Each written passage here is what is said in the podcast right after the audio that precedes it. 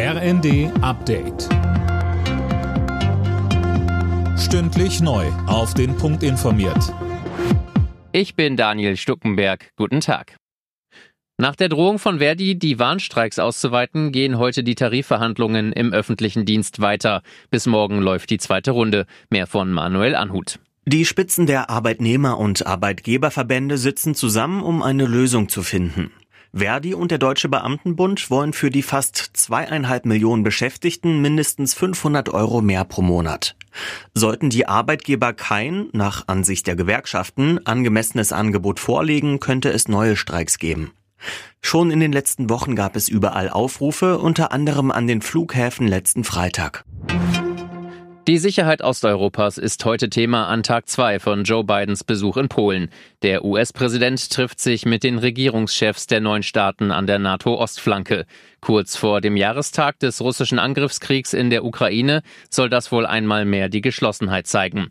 Die hatte Biden auch gestern schon in seiner Rede in Warschau beschworen. Er bekräftigte die Einheit des Westens und der NATO und betonte, dass die Unterstützung für die Ukraine nicht nachlassen wird.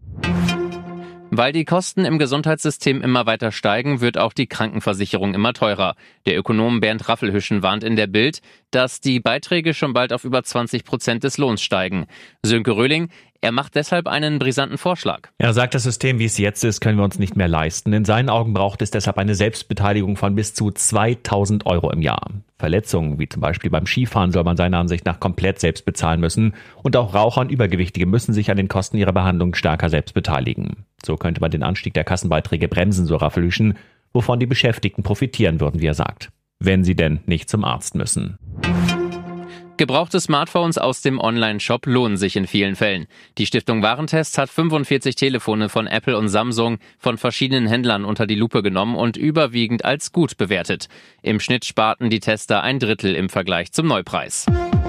Alle Nachrichten auf rnd.de